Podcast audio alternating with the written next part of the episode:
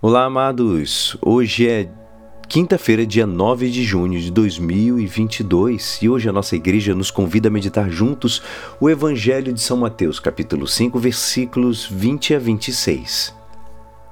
Naquele tempo disse Jesus aos seus discípulos: Se a vossa justiça não for maior do que a justiça dos mestres da lei e dos fariseus, vós não entrareis no reino dos céus.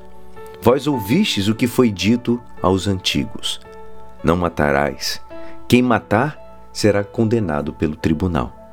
Eu, porém, vos digo: todo aquele que se encoleriza com seu irmão será réu em juízo. Quem disser ao seu irmão patife será condenado pelo tribunal.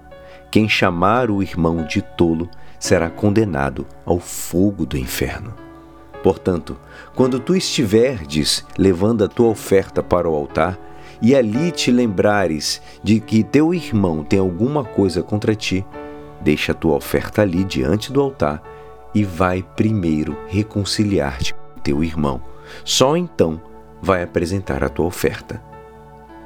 Procura reconciliar-te com teu adversário enquanto caminha contigo para o tribunal, senão o adversário te entregará ao juiz e o juiz te entregará ao oficial de justiça, e tu serás jogado na prisão. Em verdade eu te digo: dali não sairás, enquanto não pagares o último centavo. Esta é a palavra da salvação.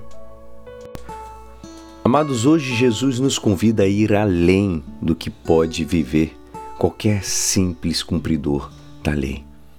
Ainda que sem cair na, no, na ação das más ações, muitas vezes o costume endurece o nosso desejo de procurar a santidade.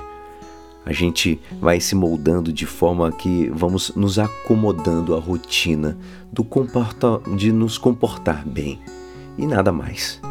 São João Bosco ele costuma repetir que ele costumava repetir que o bom é inimigo do ótimo. Aí é onde nos alcança a palavra de Deus, que nos convida a fazer coisas maiores, amados, que partem de uma atitude diferente, coisas maiores que, paradoxalmente, passam pelas menores, pelas coisas pequenininhas.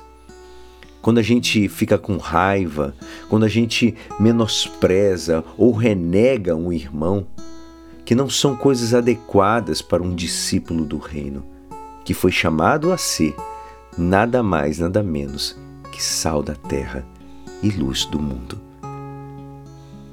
Desta divergência das bem-aventuranças que a gente pode estar dizendo. Jesus, com autoridade, amados, muda a interpretação do preceito negativo, não matar, pela interpretação positiva da profunda e radical exigência da reconciliação colocada para maior ênfase em relação ao culto.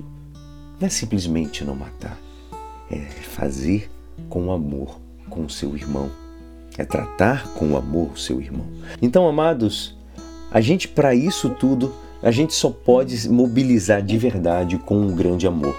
E São Paulo nos dirá: de fato, os mandamentos não cometerás adultério, não matarás, não roubarás, não cobiçarás e qualquer outro mandamento se resumem neste: amarás o próximo como a ti mesmo.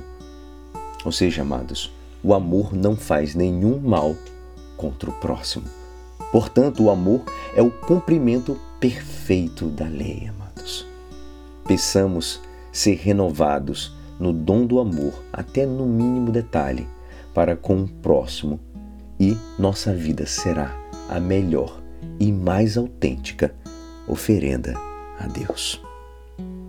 E é assim, esperançoso que esta palavra poderá te ajudar no dia de hoje que me despeço. Meu nome é Alisson Castro e até amanhã. Amém.